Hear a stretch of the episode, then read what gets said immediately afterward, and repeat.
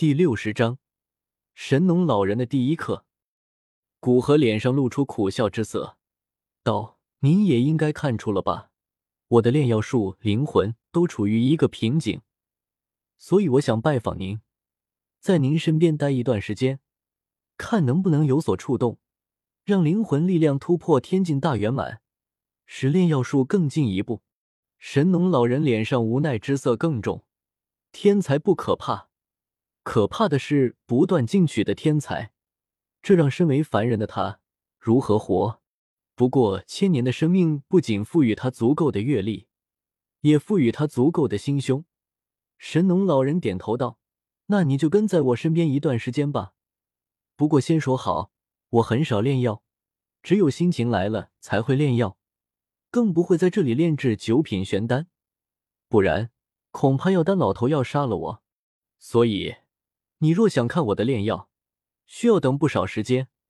古河脸上露出喜色，道：“自然，炼药本就是自由之事，动不动手炼制都随你意。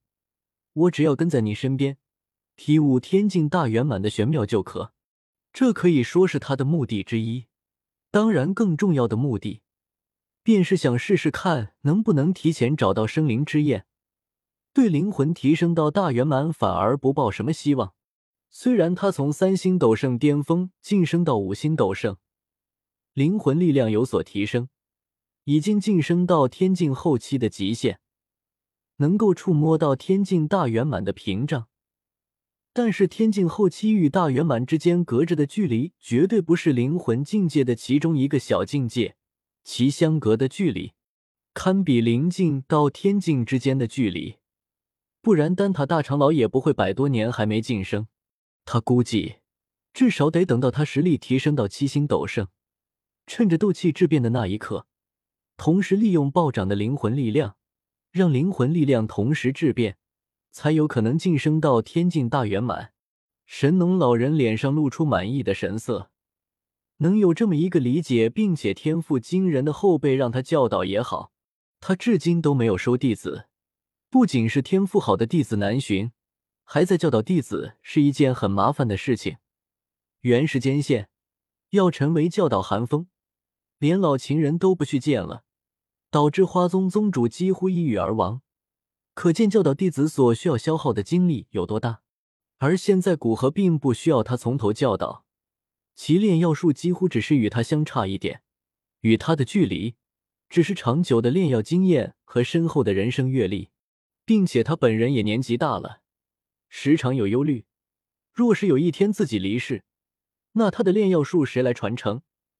若是古河将他的炼药术学去，那他在世上也不算什么都没留下吗？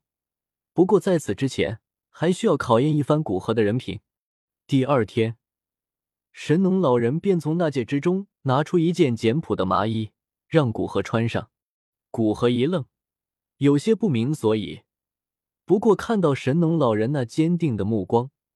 倒是拒绝穿在自己身上。在古河换好衣服后，神农老人便带古河去采集药材。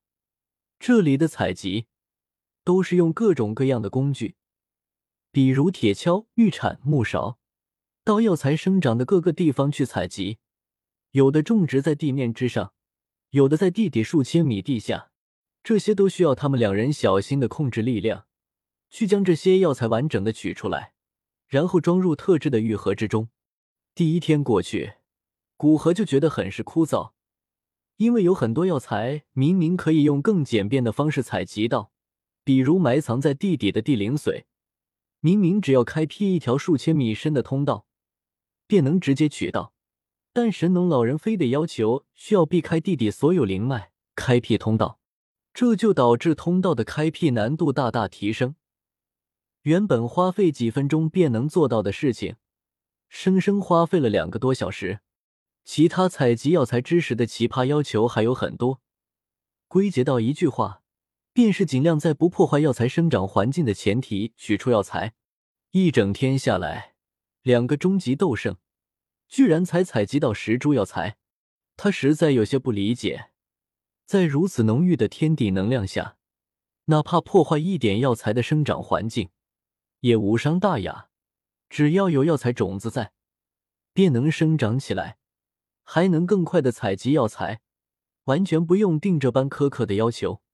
第三天，神农老人还是继续按照这般要求让古河采集药材。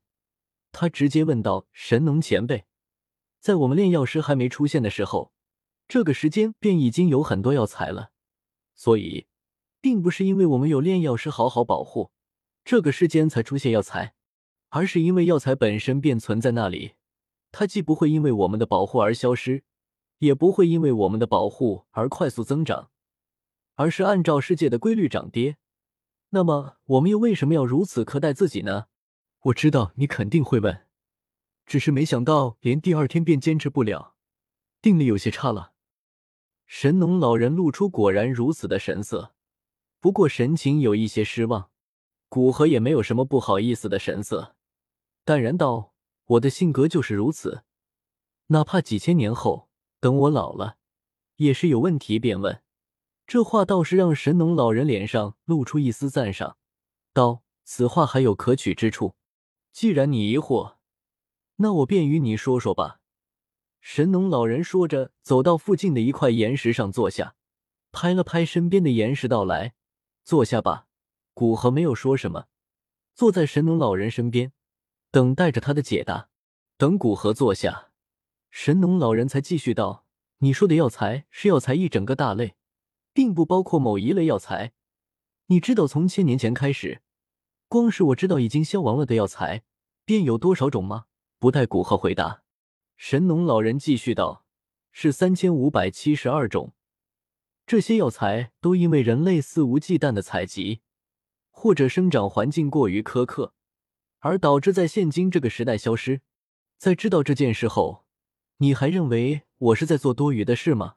古河微微沉默，继续点头道：“这样的做法只是使您采集的药材。”并不会因为被采集而受到影响，但是并不能使其他炼药师或者采药人做到。他们的做法还是会导致很多药材的消亡，而这需要依靠一个在炼药师和采药人中有极高声望的组织去宣传推广才行。当然，这样的做法短时间内还是没有多大的用处，因为两者所耗费的时间和精力完全不一样。采用后者意味着相同时间和精力采集到的药材要远少于前者。只有以后提高炼药师的品德，并将药材消亡的事情给各个炼药师说清楚，再告知这般做法的好处，以后这种事情才会渐渐减少。